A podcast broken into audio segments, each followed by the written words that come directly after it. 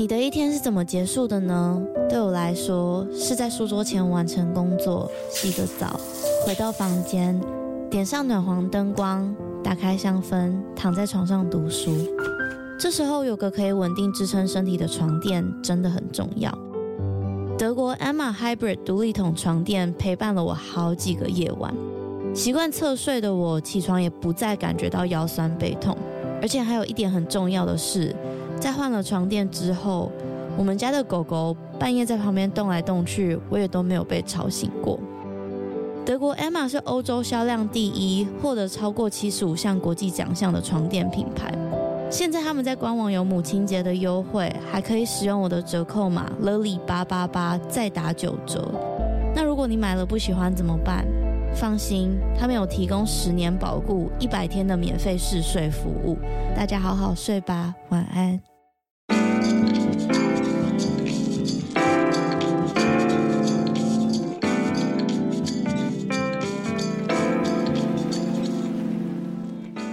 欢迎收听《他说犯罪》，我是 Lily。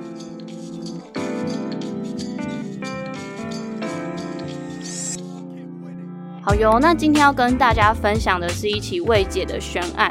比较特别的是啊，这一起案件中的三位受害者，不管是年龄、性别，还有他们的死因跟名字，以及陈尸位置，都有一点点相似点。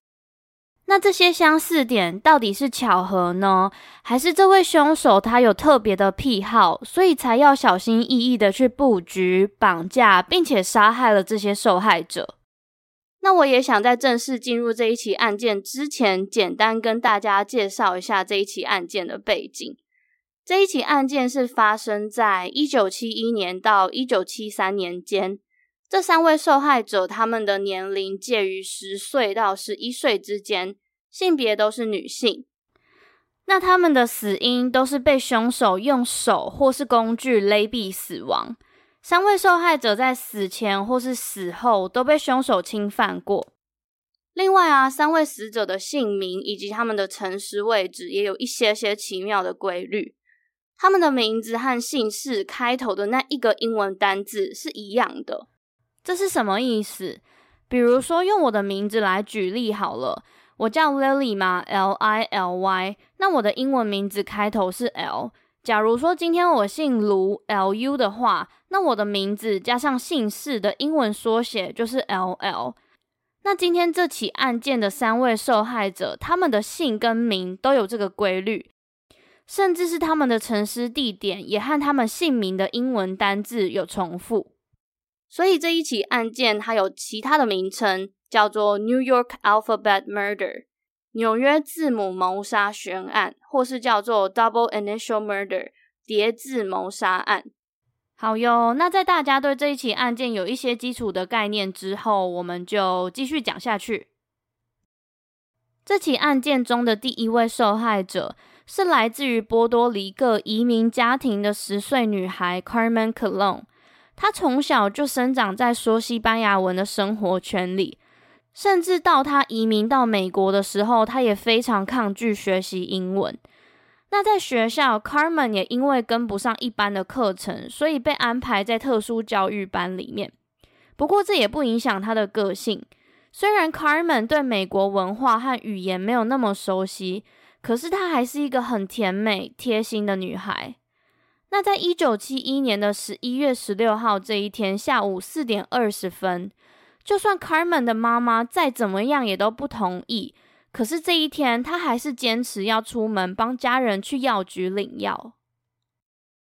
那在这一天，她穿着红色的毛衣、绿色长裤、白色球鞋，加上一件红色的大衣就外出了。可是，在这一次出门过后，Carmen 就再也没有回家过了。其实去药局领药这件事情对 Carmen 来说是一件驾轻就熟而且习惯的事。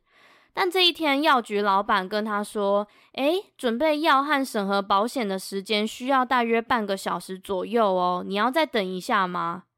可是老板说，Carmen 看起来好像在赶时间一样，在他离开之前，他就对老板说了：“I got to go, I got to go，我该走了，我真的要走了。”在那之后，Carmen 就离开了药局。接着在下午五点，家人发现 Carmen 没有回家，才出门找他。他们出动了整个家族，一起喊着他的西班牙文小名，一直找，一直找，找到都天黑了，还是没有任何 Carmen 的消息。他的家人才在晚上七点十五分向警方呈报失踪。但其实啊，在 Carmen 离开药局接近一个小时后，傍晚五点半，有一群重机骑士在四九零公路上看见一位特征符合 Carmen 的女孩。这位女孩下半身裸露着，她正在奔跑，并且用力挥舞着她的双手向用路人求救。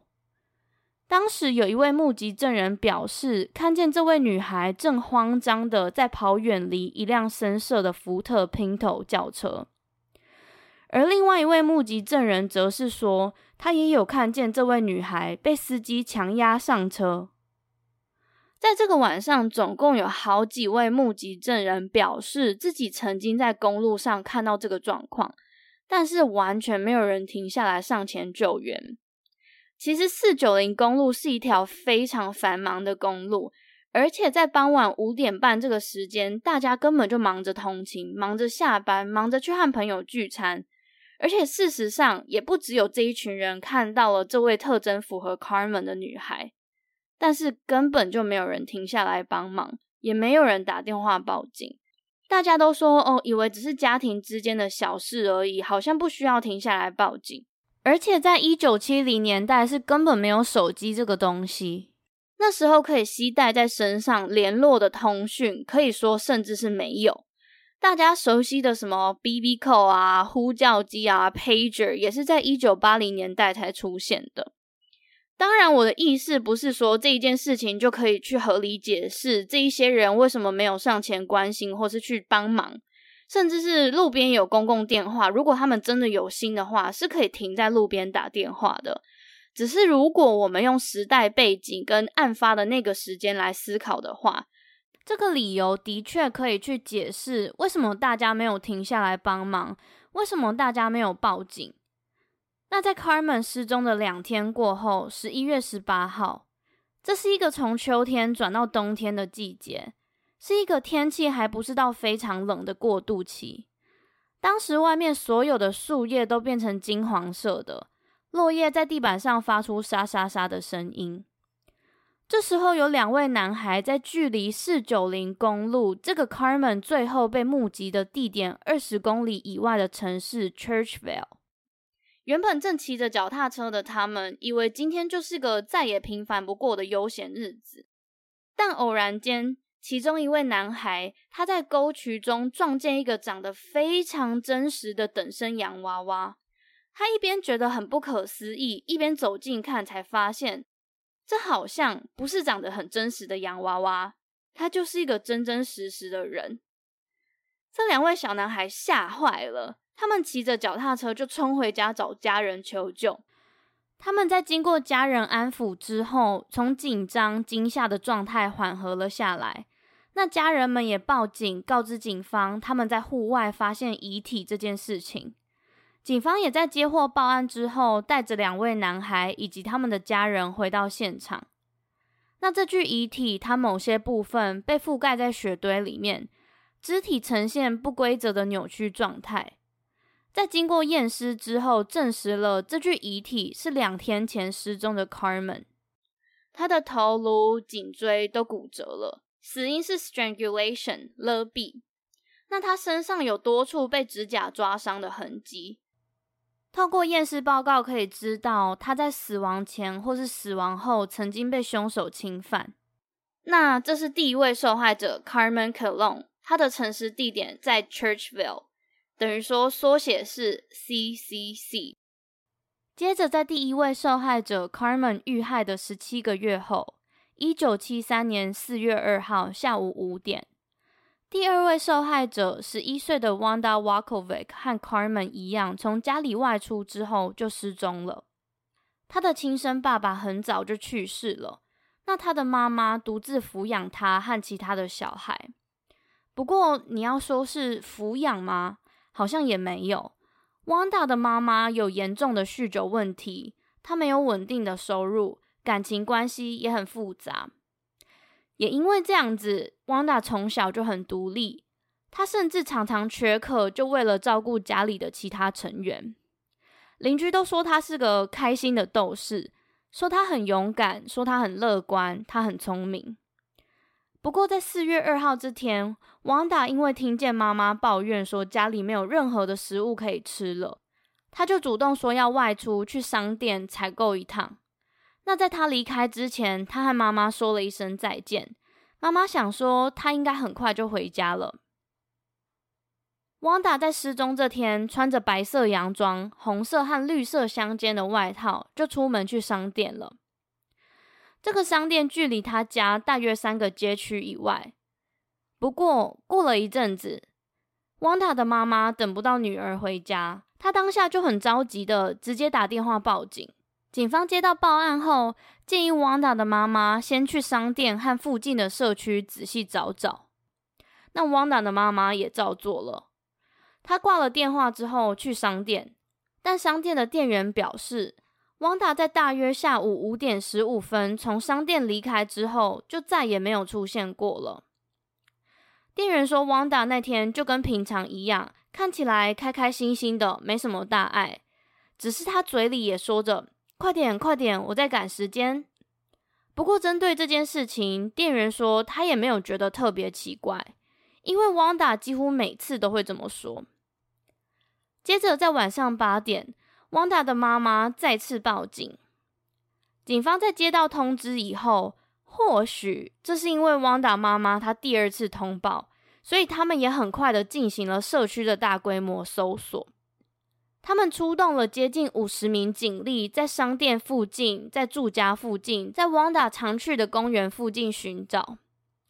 尽管当时也有邻居目击到汪达，他背着非常沉重的物资，非常吃力的走在回家的路上，但这天汪达就好像人间蒸发一样，再怎么找都找不到了。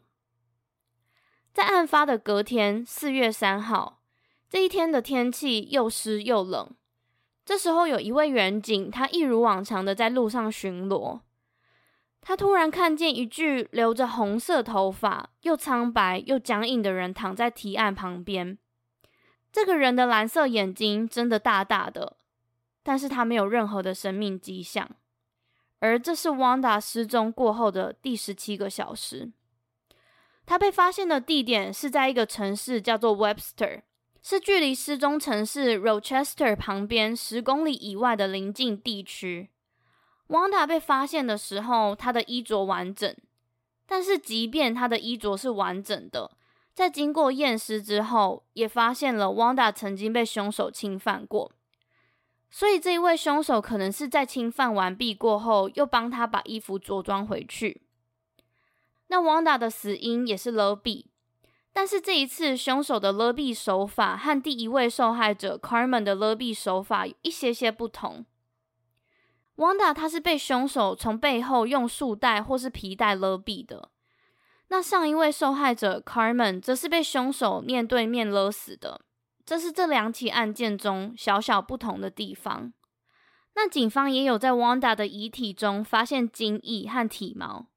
另外还有一点，我想要特别跟大家说，警方在验尸后发现，，Wanda 的胃里面有没有消化完的食物，而且胃里食物的状态看起来是在他被杀害前没有多久吃的。警方当时掌握了这一点证据，怀疑这位凶手非常有可能是 Wanda 认识的人。毕竟，Wanda 的妈妈也和警方说，，Wanda 她不会随便吃陌生人给的东西，也不会随便上陌生人的车。那在这一起案件发生后，警方也不敢大意，因为在短短的时间发生了两起非常类似的女童谋杀案，而且当时媒体也报道，Rochester 这个地区非常有可能有一位专门绑架、杀害特定女孩的连环杀手。那时候，所有的家长也开始人心惶惶，甚至连新闻标题也都大大的写着 “It happened again”，它又发生一次了。于是，警方就马上开启了一支报案热线，他们也提高了破案奖金，还架设了大大的告示牌在公路旁边，鼓励民众们提供证据。那其中就有一位目击证人看见。在 Wanda 失踪这一天，他在商店里面买完东西，离开商店之后，他和路边的一位汽车驾驶攀谈了一下。不过很可惜，提供这个证据的人说，他没有看见这一位驾驶清楚的长相，这也让警方没有办法继续追踪下去。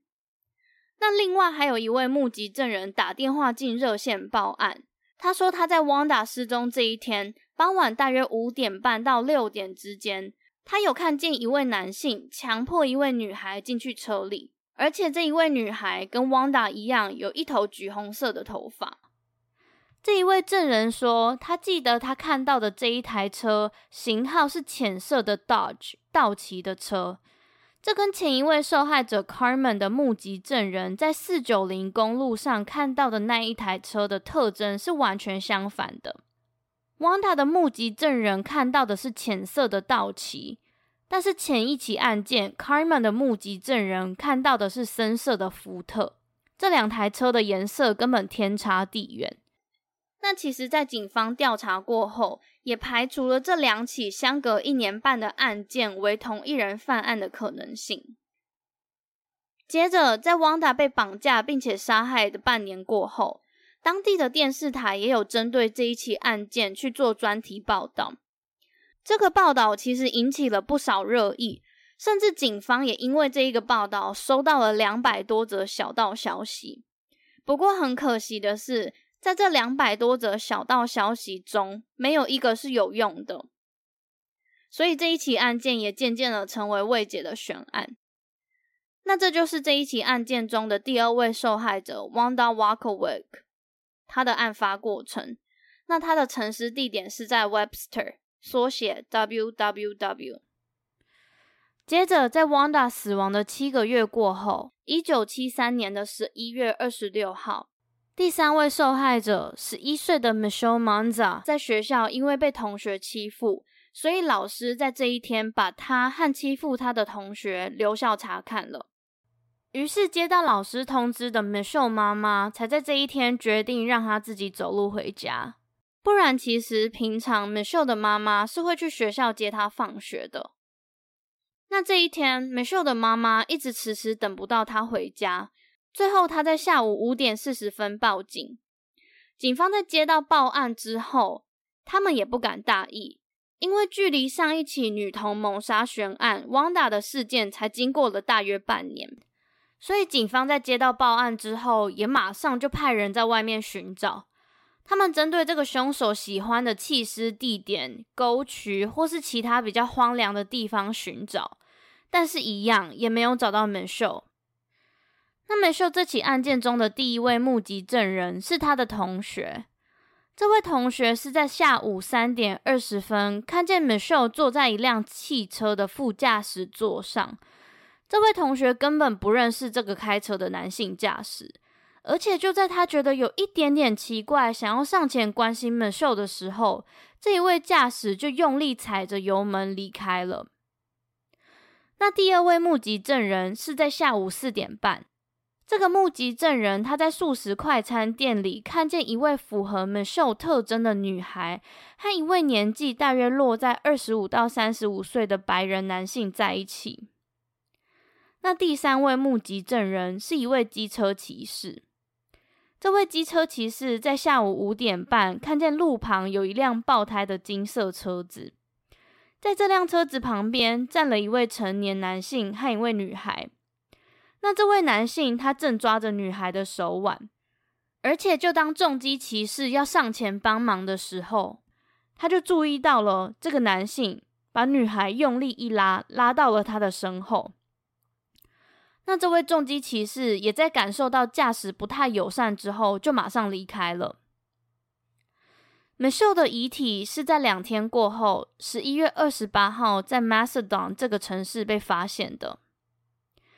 他的遗体就跟 Wanda 一样，曾经被凶手侵犯，死因也是被凶手从后面用绳子或是皮带勒毙的。经过验尸过后，发现 Michelle 的胃里面有刚吃完的汉堡，而且这次胃里面的食物完整度又更高了。警方透过这个现象推测，Michelle 她是在被杀害的前九分钟才刚吃完这个汉堡的。那这也是 Rochester 地区在短短的时间内发生的第三起女童谋杀案。当时警方非常努力，想要阻止这一位凶手继续杀害无辜的小女孩，所以他们决定扩大侦办调查，最后也匡列了八百多位案件相关人。他们也释出了目击证人口述的嫌疑犯素描照。甚至纽约时代联合报，他们在当时也在报纸上公开对凶手喊话。原文是说：“If you do not surrender, what then? You must know that the search for you will never end. How many nights will you lie awake, waiting and worrying? How much longer will you be able to face your family or your friends? How many doors can you hide behind?” 他们对凶手说。 如果你现在不屈服的话，你要等到什么时候才屈服？你应该知道，这个猎捕你的行动永远都不会停止。在这期间，你必须要经过多少个焦虑、担心、等待谎言被戳破的夜晚？你还能在你的家人、朋友面前假装没事多久？你还能躲藏多久？但是，尽管警方和民间做了这么多的事情，他们最后、最后还是没有掌握到凶手。那这就是这起案件中的第三位受害者 Michelle Manza，她的陈尸地点在 Macedon，缩写 MMM。那跟大家分享完这一起字母谋杀悬案之后，我来简单帮大家统整一下这三位女孩的不同点以及共同点。这三位女孩都是在下午的时间或是傍晚的时间，在纽约州 Rochester 地区附近失踪的。而且他们的年纪都差不多，家庭也不是这么完美。三位女孩的遗体都有被性侵的迹象，但是只有第二位女孩 Wanda 的遗体上有采集到精液和体毛。那讲到遗体，第一位受害者 Carmen，她被发现的时候是下半身半裸，凶手是从正面把她勒毙的。第二位和第三位受害者 Wanda 和 Michelle，他们的衣服都是穿的完整的。他们都是从背后遭到勒毙的。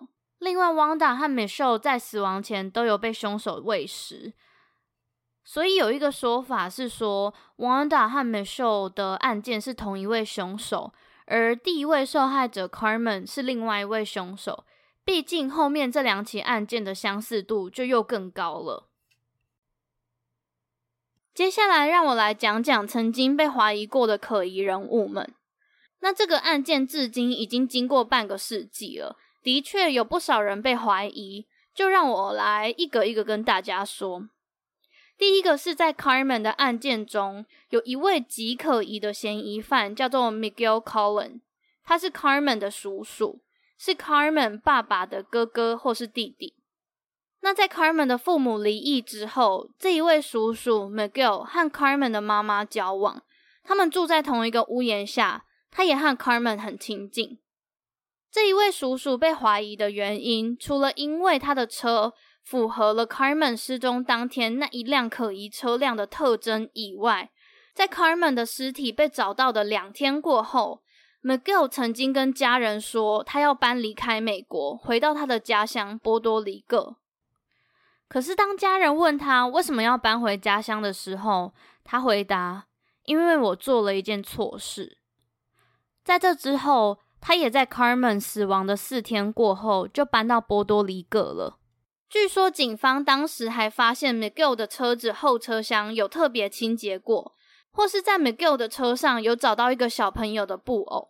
但是其实撇除清洁剂这件事情，也有人说这个叔叔他本来就跟 Carmen 住在同一个屋檐下，很有可能这个叔叔在某一次开车载了 Carmen 以后，Carmen 不小心把布偶留在车子上而已。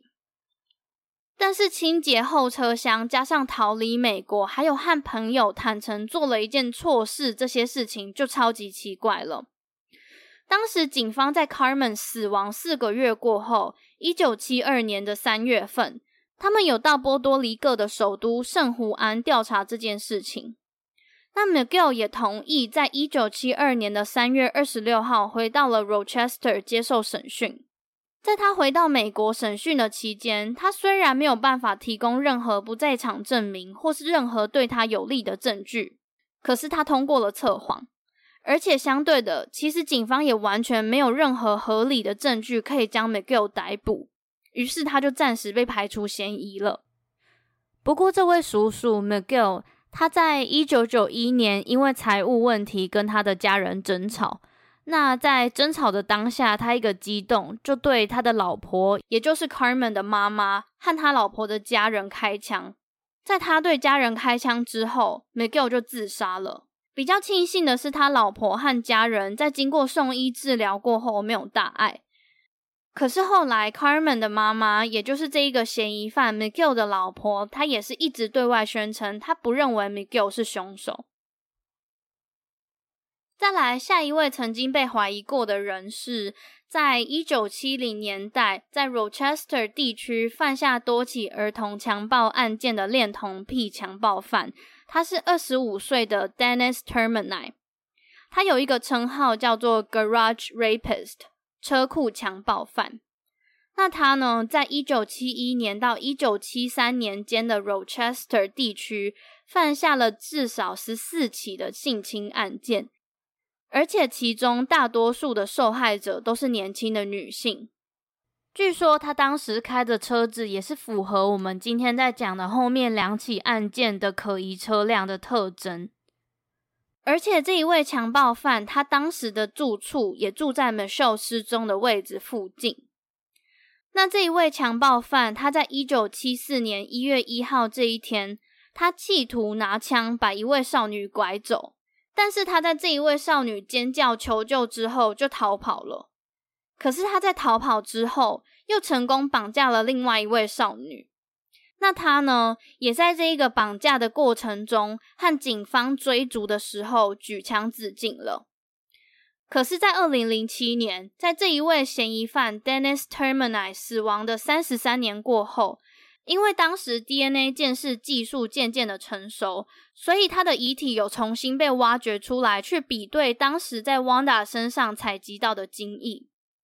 那比对结果出来之后，DNA 是不符合的。但偷偷说，其实我觉得这也完全没有排除他的嫌疑啦。因为假设今天这三位女孩的凶手都是不同人，那他还是有机会杀了其他两个女孩，不是吗？所以我觉得在 DNA 比对过后，他没有完全被排除嫌疑。再来第三位嫌疑犯。他是一位在一九七零年代加州地区非常活跃的连环杀手。他因为有一个习惯，是在每一次杀害一位受害者之后，他都会把受害者的遗体随意放在山坡路边，所以被称 Hillside Strangler 山腰杀手。这个杀手是当年二十岁的 Kenneth Bianchi。他被怀疑的原因是因为在一九七一年到一九七三年间，他除了在 Carmen 被绑架以及陈尸的地点附近读高中以外，他在这一段时间也在 Rochester 地区担任冰淇淋摊贩。那这个冰淇淋摊贩也在 Carmen 和 Wanda 被绑架的地点附近。加上他之后在加州杀了很多人，而且这一些人都是女性，所以才被怀疑。那这一位杀手 Kenneth Bianchi 在一九七六年后就从 Rochester 搬到了洛杉矶。在他搬到洛杉矶之后，他跟他的堂弟住在一起。那当他们缺钱的时候，他们就会去锁定家庭状况比较不好或是离家出走的女性，然后诱拐他们成为娼妓，再把他们杀害。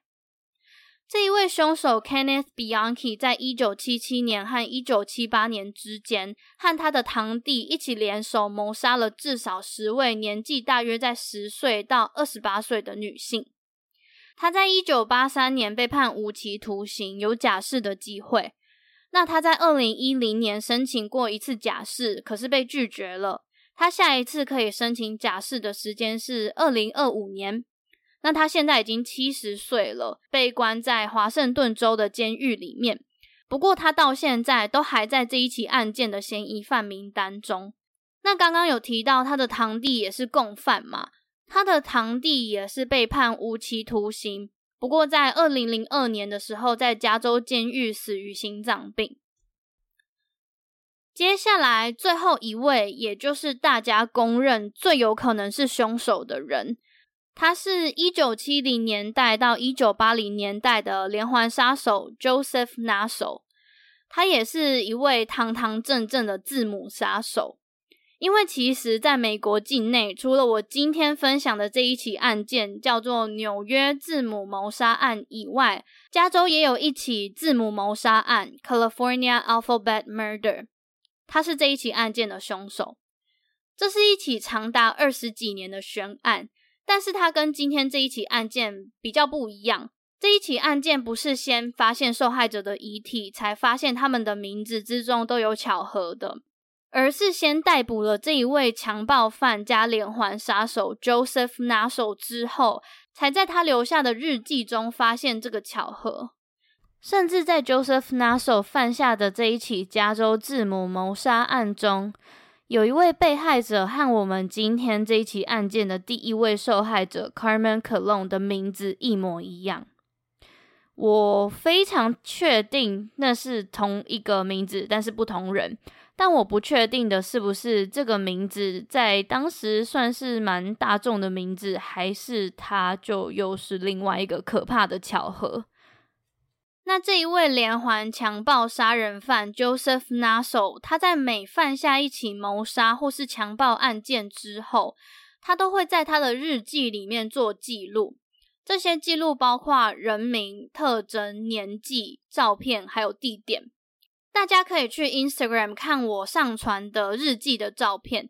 透过照片可以看到，他会清楚的把年代记下来。我这边举例一下。像他分别在一九五零到一九七零年代这几页就写了地点纽约 Rochester。他十九岁，这里的他是指受害者。他十九岁，金发，身高很高，有酒窝，腿很漂亮，极品，very nice sugar and spice。这句话我有点不知道怎么翻译，但是我我觉得大概是非常甜美可口的意思。然后接着他写着，这大概是一九六零到一九六一年间，当时我住在五九三 Park Avenue 公园大道五九三号这个地点哦，它距离第一位受害者 Carmen 家完全不需要十分钟。所以，我刚刚讲的这几位凶手们，他们都是有一些些地缘的存存在关系的吧？那这个人 Joseph Naso。他真的在他的日记里面记录了很多女性受害者的特征，而且都非常的详细，甚至还有什么对话内容之类的。那有被他谋杀并且记录下来的受害者有大约六到十位，这一些受害者也都是被勒毙丢弃在路边或是沟渠内的。那其中还有四位，他们的名字和姓氏的英文字母开头是重叠的。这四位分别是十八岁的 Roxin Rogage（R.R.），还有二十二岁的 Carmen Colon（C.C.），也就是跟我们这一起案件有同名同姓的人，以及三十八岁的 Pamela Parsons（P.P.），还有三十一岁的 Tracy Tafoya（T.T.）。那最后这一位凶手，他在二零一一年的四月被逮捕，在二零一三年十一月二十二号被判死刑。他现在已经八十七岁了，还在服刑当中。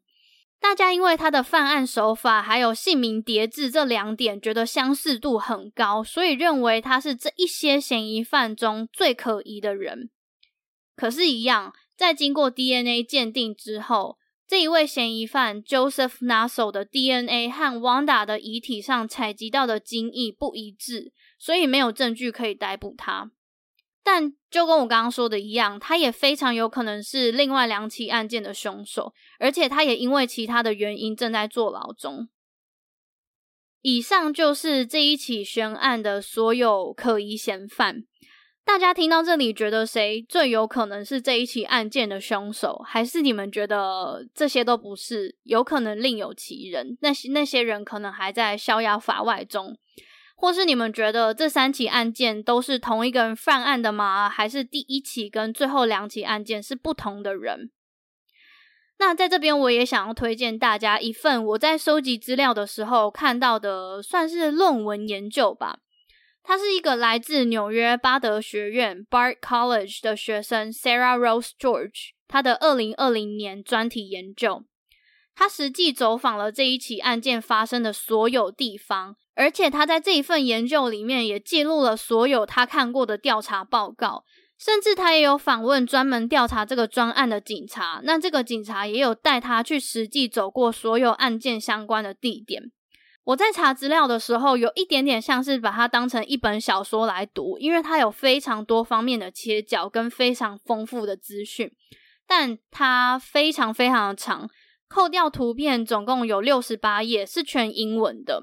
那今天这一集的部分内容也是参考这一份专题报告的，可是我必须说我没有看完，因为它篇幅真的太多了。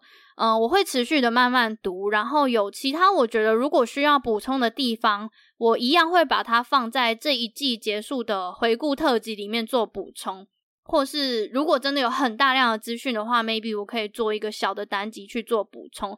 不过我相信我我能看到的关键的重点。都在今天跟你们说了，嗯，那今天这一起案件到这边就告一段落啦。嗯，我不太确定大家听过去刚刚这一段音档有没有发现，它好像有部分片段的落差，其实是因为我。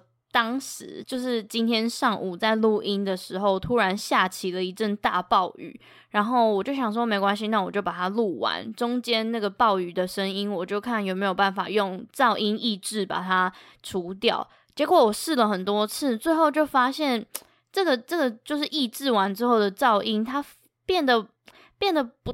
就听起来不太舒服，就是整个雨滴的声音，它就变得有点像电流的声音，电流的声音会在后面，然后哒哒哒哒哒，我我自己听了很不舒服，所以在剪辑完今天这个音档之后，我就又把部分我觉得没有办法接受的地方重录过了一次，所以如果今天这一期音档听起来有一点点落差的话，那就嗯，那就我也没有办法，就再请你们见谅了，我已经。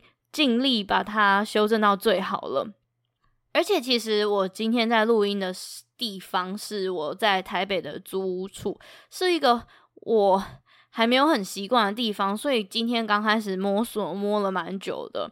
但好险这一集也录完了，就是我的人生中要有点改变，所以势必他说犯罪可能也会有一点点变化，就请大家再包容包容一下了。而且我真的必须要坦诚。有了正职的工作之后，周更真的还蛮累的，但嗯，没关系啦，就先这样试试看吧。我其实也不会太勉强自己，所以如果我要休息，我绝对会休息。只是我也想要试试看自己的极限可以挑战到哪里。我就是一个，我就是一个很奇怪、很喜欢挑战自己的人，所以，所以，嗯，就先这样子试试看吧。那今天这一集就应该差不多到这里了吧？哦，那个我突然想到，上礼拜我收到一笔赞助，然后这一笔赞助，哦，我可能好像知道你是谁。他就问我说，平常我都习惯喝什么什么产区的咖啡啊，什么萃取手法，他还帮我列出来说手冲、虹吸、冰酿之类的，或是我是手摇饮全糖派吗？我我好，嗯、我其实喝咖啡我没有特别挑，只要不是喝起来太难喝的我都 OK。然后不管是黑咖啡、手冲或是拿铁，我都喝。呃，我平常一到五，应该是说现在这段期间，我每天基本上都喝手冲比较多。那如果有去咖啡厅的话，我就会喝拿铁或是加燕麦奶的那个燕麦奶拿铁比较多。那在家自己冲的话，我就是买有一次我的听众寄给我的他的朋友烘的豆子，然后后来我都习惯买那个。嗯、什么产区哦？我其实对产区没有到很熟，不过我喜欢喝的咖啡是比较巧克力啊、焦糖稍微中。烘焙一点，但我最近也有尝试在越喝越浅，我好像渐渐的已经可以 get 到那个浅焙的，呃，果香味啊，或是它的比较酸的那个那个甜味。之前我还蛮怕浅焙咖啡的，因为我觉得他们就是真的是太酸了。但是我就越喝越浅，这好像我有听过一个朋友这样说，他说这好像是就是喝咖啡的人一个一个心路历程吧，就是你会渐渐的去品尝到咖啡在每一个阶段不同的的味道，这样子。嗯、然后还有问到我是手摇饮全糖派吗？我我不是诶、欸，我其实不太喝手摇，因为我怕胖。可是如果我要喝的话，我一定会喝珍珠鲜奶茶。就是我都会想说，那就豁出去啦，要喝就一定要喝一杯最好喝的。可是我通常都点无糖或是一分糖，要看哪一间饮料店。像五十岚的话，我就点无糖。然后呵 呵好像有点太 detail 了。然后，嗯、其他的饮料店通常第一次试的话，我通常都会点个一分糖到三分糖之间。但我不太喝全糖饮料。然后我很神奇的是，我也不喝有加甜，就是有加调味的咖啡，不加任何风味糖浆的咖啡。哎，我必须打岔一下，我说我不喝有加糖的咖啡，但是这有一个例外，就是除了星巴克 每年冬天都会出的太妃和果拿铁，这我一定会喝，然后一定会就是做个半糖之类的。然后喝茶的话，我也都喝无糖的。另外有一个我身边朋友都惊讶的一件事情，就是我从小，嗯、从国中吧，就不喜欢喝苏打水，就是不喜欢喝任何有气泡的饮料，包括嗯、呃、气泡水，我都不喜欢，就是有加二氧化碳在里面的，我都觉得喝起来很不舒服，然后。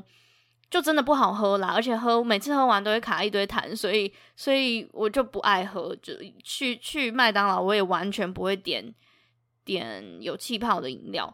我我是真的还没有遇过跟我一样不太喝气泡饮料的人。如果你们有的话，那就也举手一下，让我知道好不好？好啦，那今天这一集也就分享到这边，然后后面的这个小小的闲聊时间，我我自己觉得蛮好的，说不定以后我每一集后面也都会留这个三五分钟回答一下大家对我的问题，这样子我在那个特辑回顾特辑那时候就不用不用把所有的问题列得太长。好哟，那就来结尾吧。如果你想要知道有关更多这一起案件的资讯的话，就欢迎你到 Instagram 搜寻“他说犯罪 She tells true crime”。然后，如果你有想要跟我说的话，或是你想要问我什么问题，都欢迎在任何各大可以我可以看到的留言平台留言给我，我都会看。那今天就谢谢你的时间，也谢谢你的收听。我是 Lily，我们下周一再见喽，好吗？好。好，那就下周一见。